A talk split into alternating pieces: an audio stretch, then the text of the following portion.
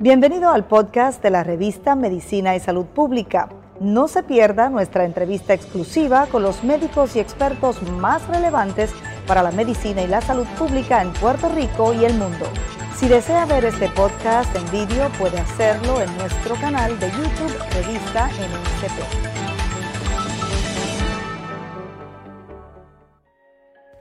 Leucemia en niños.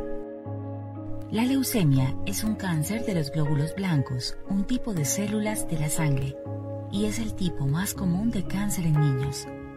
Normalmente, los glóbulos blancos ayudan al organismo a combatir infecciones. Sin embargo, en personas con leucemia, la médula ósea produce glóbulos blancos anormales. Estas células reemplazan a las células sanguíneas sanas y dificultan que la sangre cumpla su función. Los síntomas incluyen infecciones, fiebre, cansancio, sangrar o amoratarse con facilidad, inflamación de los ganglios linfáticos, sudores nocturnos, dificultad para respirar, dolor en los huesos o en las articulaciones. Los factores de riesgo para la leucemia en niños incluyen tener un hermano o hermana con leucemia, tener ciertos trastornos genéticos o recibir tratamiento con radiación o quimioterapia. Las opciones de tratamiento incluyen quimioterapia, medicamentos y radiación, trasplante de médula ósea o tratamiento con células madre. El gobierno japonés decidió prolongar el estado de emergencia en Tokio y en varias regiones del país por lo menos hasta el 31 de mayo debido al aumento de casos de coronavirus, cuando faltan menos de tres meses para los Juegos Olímpicos. Puerto Rico lidera procedimientos y técnicas para pacientes de cardiología pediátrica. Conversé con el doctor Edwin Rodríguez Cruz, cardiólogo pediátrico, además de adultos con enfermedades congénitas quien compartió con nosotros grandes hallazgos de procedimientos hechos y liderados en Puerto Rico hace años y que hasta ahora se pueden ver excelentes resultados. Todos los detalles más adelante. Hoy, a vistas de confirmación, el secretario de Salud designado de Puerto Rico, Carlos Mellado, la decana de la Escuela de Medicina de Ponce, confirma como parte del Comité Científico Asesor del Gobernador que el primer ejecutivo fue recomendado a esperar dos semanas más antes de tomar una decisión de una orden ejecutiva. Una destacada científica e infectóloga coincide con el análisis de que es apresurada la orden ejecutiva del gobernador Pedro Pierluisi. Preocupación en torno al número de personas indecisas todavía sobre vacunarse. Saludos, mi nombre es Luis Penchi esto es MSP Edición Diaria en la mañana.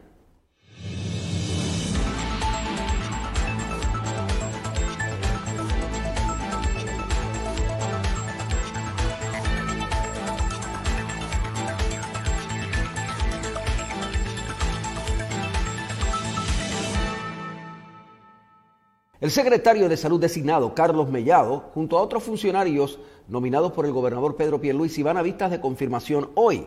El presidente del Senado, José Luis Dalmao, anunció que los nombramientos de los secretarios de Agricultura, Salud, comisionado del negociado de investigaciones especiales y el procurador general serán llevados a votación en la sesión de hoy. Los nominados son Ramón González Beiró para Agricultura, Rafael Freites Cutrera en el NIE y Fernando Figueroa Santiago como Procurador General. El secretario de Salud, Carlos Mellado, está bien aspectado. El presidente del Senado ha dicho que no hay mayores objeciones a su nominación. Las reuniones ejecutivas de la Comisión de Nombramientos para atender los nombramientos del negociado de emergencias médicas y del Departamento de Recreación y Deportes se llevan a cabo la semana que viene. La directora ejecutiva de la Escuela de Medicina de Ponce y vicepresidenta de Investigaciones, Kerina Thompson, dijo en su capacidad de integrante del Comité Asesor Científico del gobernador Pedro Pierluisi que el gobernador fue recomendado por el comité a que no tomara ninguna decisión sobre enmendar la orden ejecutiva o realizar una nueva orden ejecutiva sobre el COVID-19 hasta dentro de dos semanas, porque es muy temprano para hacerlo. La doctora Thompson nos dijo así en una entrevista exclusiva. Bueno, la realidad es que nosotros en este momento lo que recomendamos fue que eh, nos dieran como dos semanas, ¿verdad?, para, para poder evaluar que no hubiese unos cambios significativos. Entendemos que en este momento, a pesar de que gracias a Dios el repunte que estábamos observando hace unas cuantas semanas está controlado y los números han ido en descenso, pero como en el pasado, eh, el hacer flexibilizaciones y reaperturas demasiado rápido y demasiadas cosas a la vez ha resultado eh, en el efecto negativo, ¿verdad? eh, pues lo que se pidió es que debido a que sí había una, un descenso bastante marcado, que por dos semanas se dejaran las cosas como estaban con, con el caveat, ¿verdad? Con la eh, excepción de que por favor se, se restableciera la, la educación presencial, que entendemos que eso era algo que, que como siempre había sido una prioridad. eso sí, eso sí, ustedes, eso sí ustedes lo pidieron, eso sí lo pidieron. Sí, sí, sí, sí. sí Pero lo del toque de queda, lo del toque de queda, eh, reducir el toque de queda, mm, eso no, lo pidieron. Mm, no, la realidad es que lo que pedimos es que se quedara igual. Entiendo que había unas peticiones del toque de queda que tenían que ver más con las conglomeraciones que se están formando eh, ya casi a la hora de cierre de que muchos negocios, comercios estaban reportando que a las 8 de la noche se le estaba formando un tapón de filas y demás porque la gente quería poder llegar antes de que cerraran a las 9, ¿verdad? Sí. Precisamente en una entrevista previa, la destacada infectóloga del país, Ángeles Rodríguez, le dijo a Medicina y Salud Pública que tenía reservas sobre esta nueva orden ejecutiva que empieza hoy, precisamente, tiene vigencia a partir de hoy. Esta orden ejecutiva libera la realización de clases presenciales en las escuelas y la doctora Rodríguez dijo que tenía reservas sobre esta decisión. Era muy temprano para tomar esta determinación, dijo la doctora Rodríguez en la revista de Medicina y Salud Pública.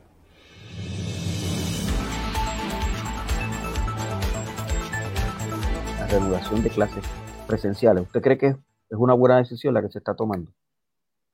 Bueno, yo no creía que era una buena decisión cuando se tomó inicialmente, mucho menos lo voy a creer ahora después de lo que ocurrió luego de, la, de que se abrieran las clases presenciales. Aunque se ha hecho un énfasis de que las clases y el, repunte no estaban relacionados, pues a mí me gustaría ver cómo se llegó a esa conclusión y si se hizo un análisis multivariado para saber que realmente no hubo una, eh, eh, una eh, colaboración de esa decisión de las clases presenciales y repunte principalmente en niños, porque eso no se había visto. O sea, nosotros no habíamos visto los hospitales con eh, niños en intensivo, con niños hospitalizados, más de 50. Eh, claro, eso tiene quizás una explicación en la falta de adultos vulnerables por la vacunación, que es lo que va a traer que los niños se afecten más pero volvemos, los niños no están vacunados, apenas se eh, autorizó el uso en mayores de 12 años ahora. Así que los que van a ir a las escuelas van a estar vulnerables. Muchos de los adultos jóvenes que tenemos ahora con una sola dosis de la vacuna siguen siendo vulnerables, especialmente si tienen menos de ocho días de haber recibido la primera dosis, eh, que la protección es bastante baja.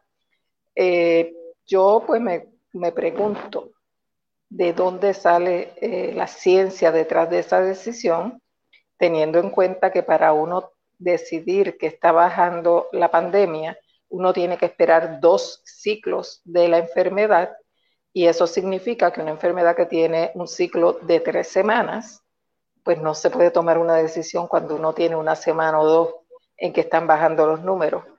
Eh, yo creo que los pediatras, el presidente de nuestro colegio de médicos que apoyó la apertura de las escuelas inicialmente, que debe tener eh, una voz cantante en esta decisión, y si él aprobó esta nueva orden ejecutiva, porque creo que los pediatras deben hablar, como hablaron para que se abrieran y insistieron en que se abrieran, eh, que hablen ahora si están de acuerdo, porque todas estas decisiones, si, si están enmascaradas en una supuesta recomendación científica, pues requiere que también la gente dé la cara a las consecuencias de esas recomendaciones. Sí, porque eh, los, los pediatras que habían estado hablando a favor de la, del reinicio presencial estaban diciendo de los efectos mentales, emocionales, que también es parte de la salud de la gente, en que los niños no pudieran ir a las escuelas.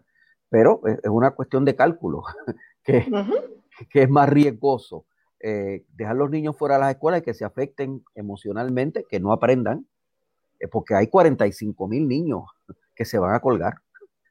Esos son datos que ha dado el Departamento de, Educación, pero es mejor que se cuelguen eh, y que no se enfermen o es mejor que no se enfermen aunque se cuelguen. Ese es un... Bueno, yo creo que parte del análisis debe ser en qué falló el sistema educativo que no le proveyó a esos niños eh, la educación apropiada para que pasaran las clases, porque no se puede culpar a los niños de colgarse si no tuvieron acceso a la enseñanza. Hay que redefinirse y reinventarse, no se puede penalizar al niño por no aprender cuando el sistema ha estado tan fraccionado, tan irregular, donde muchas de las personas eh, que no tienen recursos no podían tomar clases virtuales porque volvemos, una persona que gana el mínimo no puede pagar un internet que vale 100 dólares mensuales si, la, eh, si el sistema educativo le diera los eh, servicios de, eh, de conexión virtual gratuita a todos los estudiantes de escuelas públicas y privadas, porque muchas veces un padre hace un sacrificio para poner un niño en una escuela privada, pero no necesariamente es un padre pudiente. Es que quizás esa escuela pues tiene unos servicios que ese niño necesita o queda más cerca de la casa de lo que podría quedar una institución pública, o sea, hay, que, hay que pensar eh, que Puerto Rico es de todos y eso significa los niños de escasos recursos, los niños de medianos recursos, incluso los niños de alto nivel de recursos, porque a veces tienen unas necesidades especiales que no se llenan en el sistema privado. Doctora, eh, eh, ¿estamos en un nivel de positividad que nos permita hacer lo que estamos haciendo? Es decir, porque sé que hemos bajado, ¿verdad? Estuvimos por el 12, el 13%, pero creo que hemos bajado. Pero estamos en un nivel de positividad que permita realmente lo que estamos haciendo. Bueno, yo entiendo que no, pero vuelvo y repito, las personas que están asesorando al gobernador, si es que le está escuchando la asesoría de los científicos, deben decir basado en qué se está apoyando esta recomendación, porque número uno, basado en los ciclos del virus, no estamos todavía en posición de poder decir que está bajando. Número dos, eh, el riesgo de un repunte cuando tenemos la vacunación todavía incompleta, aunque hemos hecho grandes esfuerzos por lograr unos números buenos. Pero la realidad es que el acceso inicial a las vacunas estuvo tan limitado que estamos rezagados. ¿Basado en qué se hicieron estas recomendaciones? Lo de abrir hasta las 12, pues para mí eso es inmaterial porque la gente no respeta esa, eh, regular, eh, esa orden ejecutiva en ese sentido, ni se respeta la ocupación. Ayer mismo, que era 5 de mayo, mi hija fue a comprar en un restaurante de comida mexicana y la, la capacidad estaba no solamente completa, habían filas de carros esperando para entrar. Eso no es un 30%, ni siquiera un 50%, estaba a 100% de capacidad. Igual lo he visto en otros restaurantes donde he visto que a mediodía Inclusive fui una vez invitada a un restaurante que ya le habían quitado la licencia por violentar eh, la ley seca. Estaba lleno de capacidad. O sea, este, la realidad es que uno no puede, si uno pone el cabro a velar las, lechugas, o sea, que la persona que tiene el negocio se encargue de limitar la entrada, que es lo que mantiene su negocio vivo, mire, no, no va a pasar.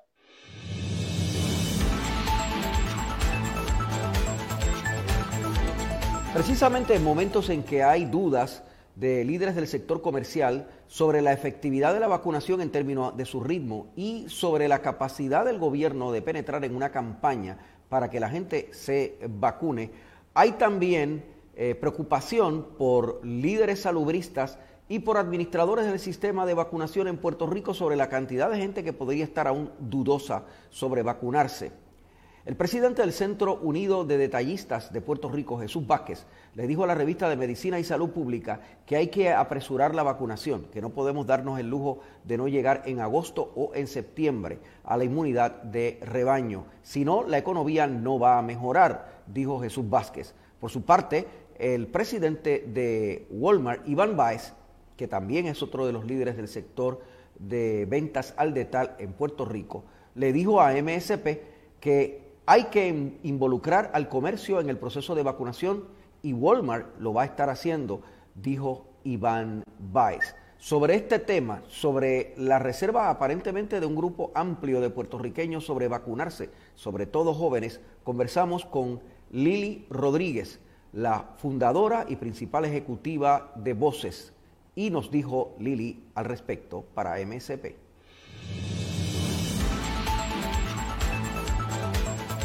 La razón de ser de Voces, que comenzó en el 2013, precisamente era crear conciencia en las nuevas generaciones de la importancia de la vacunación. Eh, yo creo que el éxito de las vacunas ha sido, hoy es su mayor reto. Y COVID nos ha venido a recordar la importancia que tiene la vacunación, sobre todo porque, y lo tengo que reconocer, aquí te lo reconozco frente a las cámaras, ni yo misma jamás pensé el impacto que tiene el tú no tener una vacuna o un medicamento para tú controlar una pandemia como la que tenemos. Y el impacto que esto tiene no solamente en nuestra salud física, sino en nuestra salud emocional, en nuestras escuelas, el impacto que tiene en nuestra economía, el impacto que tiene en relacionarnos los seres humanos.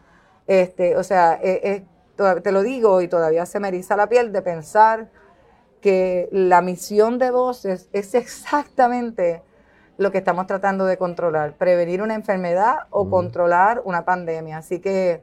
Pero ¿cuál es tu lectura de por qué en estos momentos, después de tanto que se ha dicho... A eso te quiero llevar. Y tanto que se ha hecho y todo el... Bueno, pues a eso te quiero llevar. ¿Por qué hablo de la razón de ser?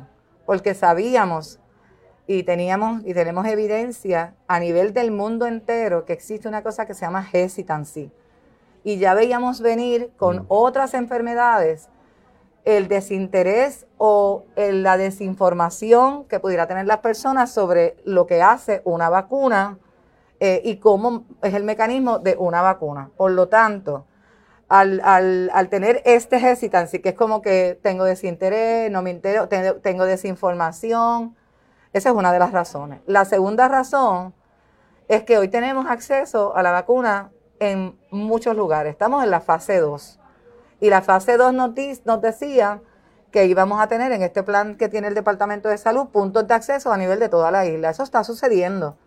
A lo mejor lo que tenemos que remirar, y ya vos y el Departamento de Salud lo estamos haciendo, es rediseñar las estrategias de cómo vamos a llegar. Pero definitivamente, definitivamente una campaña eh, importante para la población menores de 35 años, que son precisamente las generaciones que no saben lo que es una pandemia por sarampión, las generaciones que inclusive fueron vacunadas y hoy por hoy es por lo que no vemos sarampión, no vemos papeles, no vemos meningitis, no vemos 17 enfermedades que prevenimos a, través de la vacunación. Así que yo creo que llegó el momento de pasarle la bola a la cancha a esa generación que entiendan que si queremos volver a la vida normal que teníamos, nos toca a cada, ser, a cada individuo hacer su parte. Algunos de los que estaban expresándose esta mañana son gente que no son salubristas, ni son políticos, ni son sociólogos, ni son psicólogos.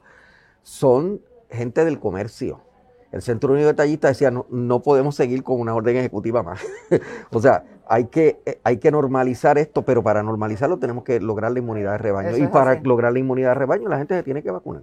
Te quiero explicar algo más del tema de la inmunidad de rebaño. Volviendo a cómo veíamos esa curva, ¿verdad? Que ese, ese ascenso que siempre la doctora Cardona nos ha explicado y de momento la curva iba a bajar y se iba a estabilizar en términos de la cantidad de vacunas. Eso ya lo hemos logrado. Sin embargo, también sabíamos y sabemos que existen tres, tres, tres tipos de individuos. El individuo que había decidido que se iba a vacunar, no matter what, yo me voy a vacunar, en ese grupo estoy yo, estás tú y están muchas de las personas que están en este salón. El segundo individuo es el individuo que va a decir, que va a decir, bueno, fíjate, pero es que la desinformación que hay, yo tengo miedo que la vacuna, lo que me van a poner es un chip que me va a dejar estéril, este, que, que, esto es un plan para eliminar la humanidad. Puedo decir 20. Impotente. Bueno, puedo decir 20 anécdotas, ¿verdad? Que están corriendo, lamentablemente, y eso es lo que crees desinformación. Así que este es el segundo grupo que está ahí, en esa desinformación, que no sabe si hacerlo o no hacerlo. Y el tercer grupo es el grupo que definitivamente decidió desde hace mucho tiempo que no va a vacunarse. Y no se va a vacunar contra COVID y no se va a vacunar contra nada. Es una pena, pero existen, no los podemos negar. Eso le llamamos, ¿verdad? Los grupos antivacunas. En Puerto Rico, gracias a Dios, ese grupo es muy pequeño. Y yo me atrevería, yo no soy matemática, yo no soy científica, pero yo me atrevería a decirte que no debe sobrepasar el 10%, eh, como lo dice la doctora Cardona. Sin embargo, el segundo grupo, si representa y no lo logramos estimular, fíjate que no es obligar, es estimular a que tome la decisión de vacunarse, pone en riesgo la inmunidad de rebaño en nuestro país. Y, y, por eso lo traigo de esta manera, porque el llamado es a que ese grupo haga un examen de conciencia, evalúe la data científica y busque las fuentes correctas para que tome la decisión informada correcta.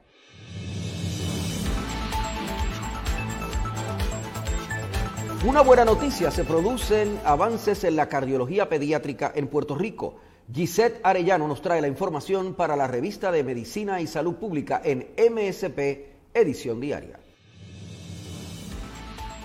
Doctor, ¿cuál es la realidad en cuanto al tema de cardiología pediátrica en Puerto Rico, en especial cuando usted es uno de los pocos especialistas que se encuentra acá en la isla y que además recibe gran cantidad de casos que se relacionan a, esta, a este sector de la salud? Fíjate, sí, eh, esencialmente aquí en Puerto Rico somos más o menos unos ocho cardiólogos pediátricos. De estos ocho cardiólogos pediátricos, solo dos somos cardiólogos intervencionistas. Lo que significa ser intervencionista es que nosotros hacemos algunos procedimientos y reparaciones eh, de problemas del corazón a través de catéteres, a través de cateterismo, sin necesidad de abrir el pecho. Eh, sin embargo, como le digo, para una población de 3.2 millones de personas, solo somos 8 dando este servicio, por lo que esto es un área que está eh, abierta para que vengan más especialistas aquí a Puerto Rico, se necesitan más. Eh, nosotros tenemos mucho trabajo, la realidad es que hay mucho trabajo en niños y en adultos que necesitan. ¿Cuáles son las, eh, vamos a decir, las enfermedades cardíacas o en este caso las enfermedades congénitas más comunes en niños puertorriqueños?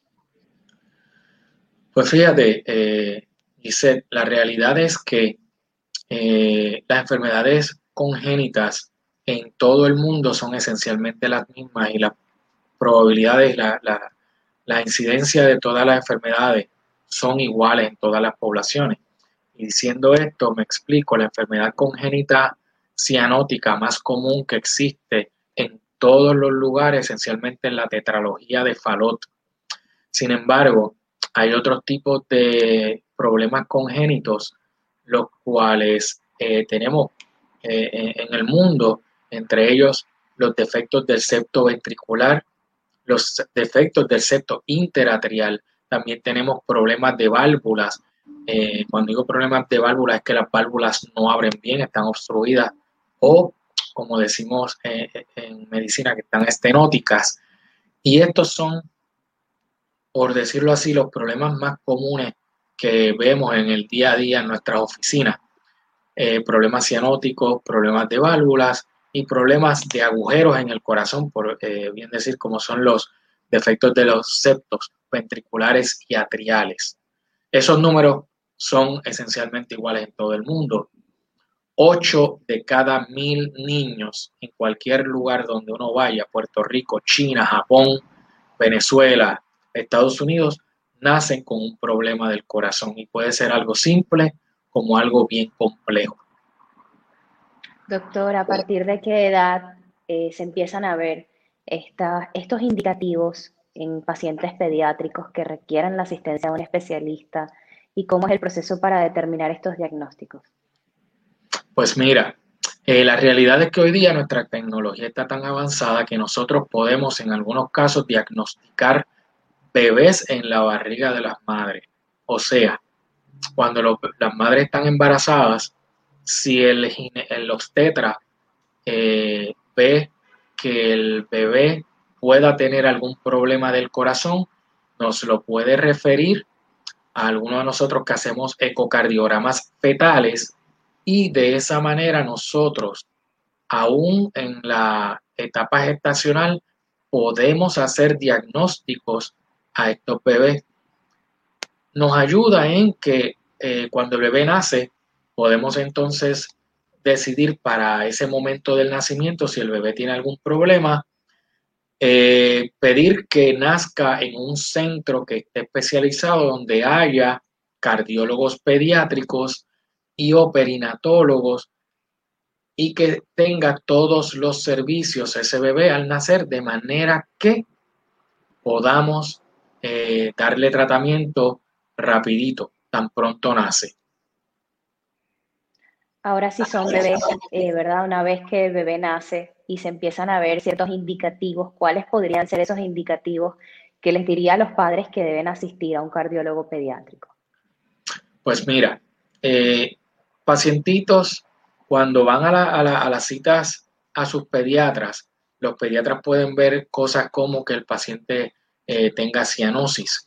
Y cuando hablo de cianosis, específicamente hablo que el paciente se ponga bien oscura la piel, sea, se ponga prietito.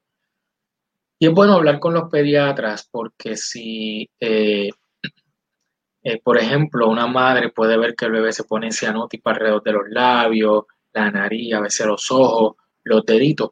Esto puede ser bastante común en los niños y algo normal. Eso se le llama acrocianosis. Sin embargo, cuando hablamos de cianosis que nos pueda dar una indicación de que hay algún problema del corazón, es cuando el bebé, todo su cuerpo se pone eh, azul, se pone oscuro y de ahí que viene eh, el término baby blues o niños azules, que es que sencillamente se ponen eh, prietitos, llorando, pujando, chupando, y es allí cuando las madres tienen que hablar con sus pediatras, que lo evalúe el pediatra, y el pediatra nos puede llamar directamente a nosotros, los cardiólogos pediátricos, y de esa manera eh, se hace de, una manera mucho más expedita el que podamos ver a estos bebés. Eh, especialmente eso. Otra cosa que podemos ver además de la cianosis es que el bebé tenga problemas en el chupado. Un bebé que, está desesperado, que tiene hambre, pero a la misma vez quiere comer y no puede comer. Y el bebé como que quiero comer, no puedo, no puedo respirar. Un, usted ve a esa persona como que ese bebito está desesperado. Pues esos bebés posiblemente tengan un problema, pueden tener un problema del corazón o de los pulmones y al querer chupar, no, puede, no pueden chupar porque se cansan, ¿ok? Les, da, falta el aire. Esos bebés también deberían evaluarse por un eh, cardiólogo. Hoy día, sin embargo, una de las pruebas que se hace a todos los bebés antes de salir de los, de los hospitales, tan pronto eh, obviamente nacen, es una prueba de eh, oximetría de pulso. Y eso es que en los hospitales se le toma la saturación en el dedito con unas banditas ya al nacer y se le hace una o dos veces antes de irse a la casa.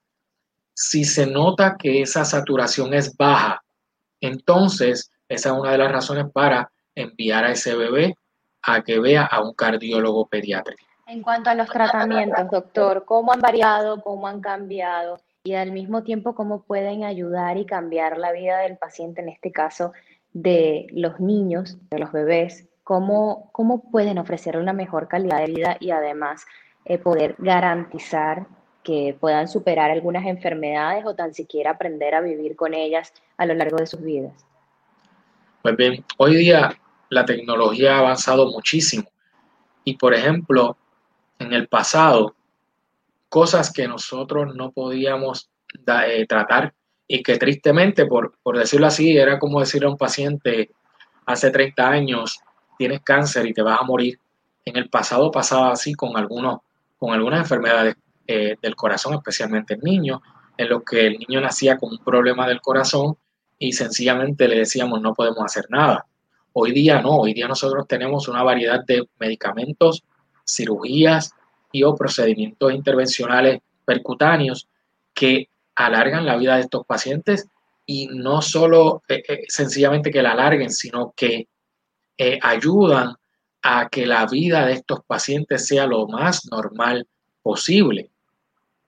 por un suelo dar un ejemplo. En el pasado, un pacientito eh, que naciera o que desarrollara alta presión en los pulmones, hipertensión pulmonar, que es diferente a la presión sistémica de la que estábamos hablando ahorita, que es la presión que nos toman aquí. Hipertensión pulmonar es una enfermedad mala, que en el pasado no teníamos mucho tratamiento y sencillamente era tratamiento sintomático hasta que el paciente llegara a una etapa terminal y entonces se le ofrecía trasplante de pulmones. Sea, eso era bien drástico. Hoy día nosotros tenemos una variedad de medicamentos orales inclusive que le, podemos dar al paciente y mejorarles ese, e, ese problema. De la misma manera, tenemos niños que nacen con problemas congénitos, como hablé, tetralogía de Fallot, que es tan común, los cuales sencillamente nosotros podemos operar. Esas operaciones se hacen aquí en Puerto Rico eh, rutinariamente con muy eh, buen eh, resultado, resultados excelentes comparados en cualquier parte del mundo y Estados Unidos. Y estos pacientes viven una vida esencialmente normales, tan así que conozco médicos, enfermeras, reporteros que tienen esta enfermedad, nosotros ni lo sabemos. Tenemos compañeros en nuestros trabajos que tienen esta enfermedad, que han sido operados del corazón y están perfectamente bien, a menos que tú le veas una cicatriz en el corazón, en el pecho, ¿verdad? Es que tú sabes, mira, a ti te pararon tan joven del corazón. De la misma manera, tenemos una gran variedad de procedimientos percutáneos que han reemplazado algunas de las cirugías, no todas, que se le pueden practicar a los pacientes que nacen o desarrollan problemas del corazón.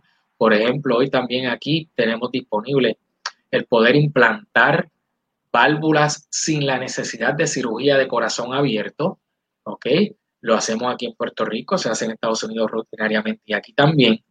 Eh, podemos eh, arreglar algunas eh, insuficiencias de esas válvulas cuando las válvulas no cierran bien y liquean, ¿verdad? En buen español puertorriqueño, cuando estas válvulas liquean, las podemos arreglar también con o sin cirugía. O sea, estas son cosas que hace 20, 30 años atrás nosotros no las teníamos y hoy día esencialmente son rutinarias, son el día a día en nuestras oficinas y médico eh, como en, mi caso, que soy intervencionista, podemos hacer eh, eh, en el laboratorio invasivo sin abrirle el pecho al paciente.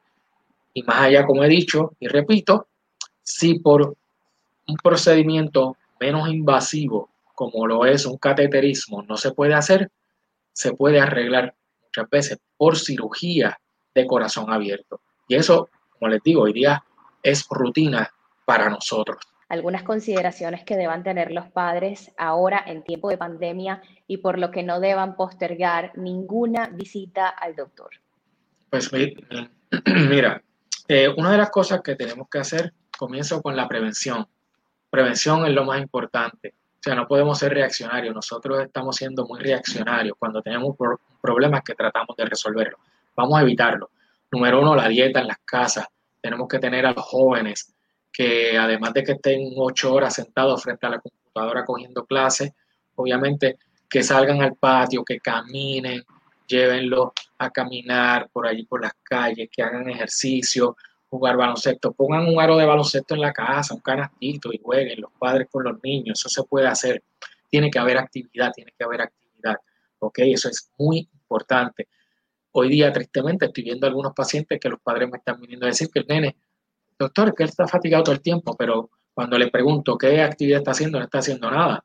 Por lo tanto, si, si el cuerpo está sentado, cuando tú le pidas al cuerpo tener algún tipo de movimiento, no va a responder.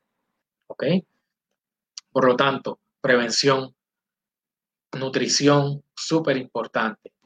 Si usted ve entonces, ya yendo a cosas visibles, si usted ve que su hijo está teniendo problemas como los que dije, de que él no esté respirando bien, de que se esté quejando de dolores de pecho, que esté teniendo eh, presiones altas, en ese momento vaya al pediatra, vaya a su médico y eh, con él hagan eh, una consideración si hay que ver a un cardiólogo. No seamos también, no hagamos este error que yo veo mucho en las personas, en el cual tengo dolor de cabeza y me chequeo la presión y tengo la presión alta.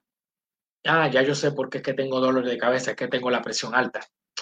Y yo cuando vienen las personas y me dicen así, yo le digo, ¿saben qué? Muchas de las personas que tienen presión alta no tienen dolor.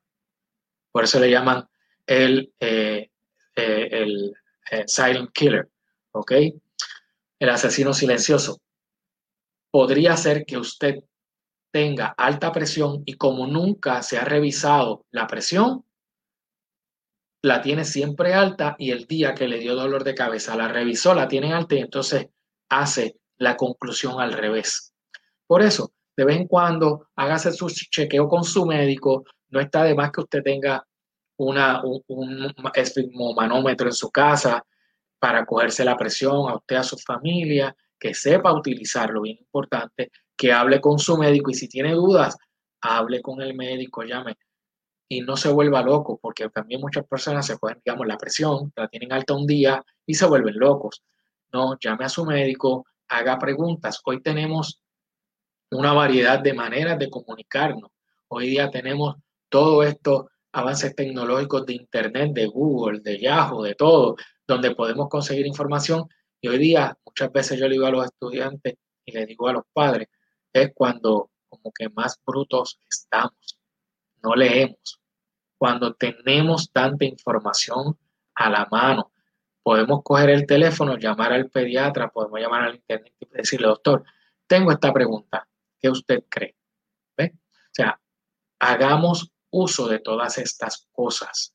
Llamar una pregunta, el niño no está corriendo bien, el niño se está fatigando, no está durmiendo, está teniendo eh, cianosis, todas esas cosas, pregunte. Entonces, en acorde con su médico, considerar si hay que ir a algún especialista como un cardiólogo, neumólogo u otra especialidad. Tokio, en Japón, continúa en estado de emergencia a 80 días de las Olimpiadas y de hecho hay dudas todavía sobre si esas Olimpiadas pueden celebrarse, aunque todo está preparado para que esta importante competencia mundial se lleve a cabo. Aquí está el reporte de la agencia de prensa de Francia, AFP.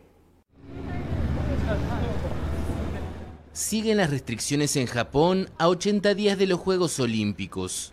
El gobierno prolongó el viernes el estado de emergencia en Tokio y en varias regiones del país para intentar contener el aumento de los casos de coronavirus. Decidimos extender el estado de emergencia hasta el 31 de mayo y ampliaremos su alcance para incluir a las prefecturas de Aichi y Fukuoka.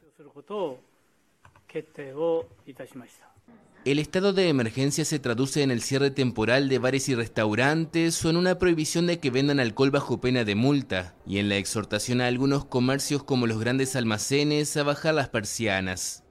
Japón se enfrenta a una nueva ola de contagios con unos 5.300 nuevos casos diarios en promedio semanal. Aunque la magnitud de la pandemia sigue siendo limitada en comparación con otras regiones del mundo, la crisis sanitaria está colapsando el sistema hospitalario y la campaña de vacunación avanza muy lentamente. La situación sanitaria también está complicando la realización de las pruebas previas a los Juegos, así como el relevo de la antorcha olímpica que comenzó en marzo. Estamos organizando eventos de prueba uno por uno, realizando controles operativos e identificando desafíos operativos. Por miedo de que los Juegos Olímpicos agraven la situación sanitaria, la mayoría de los japoneses se oponen a que se celebren este verano boreal y piden que vuelvan a aplazarse o se cancelen según todas las encuestas realizadas en los últimos meses. Esto ha sido MSP Edición Diaria en la mañana. Sigan en sintonía con MSP y todas sus plataformas digitales con información 24/7 sobre salud, sobre los eventos en el gobierno y en la empresa privada en torno a salud, vacunación, el COVID, el panorama internacional de salud, de salubridad y el COVID. Todo esto en MSP, la revista de medicina y salud pública.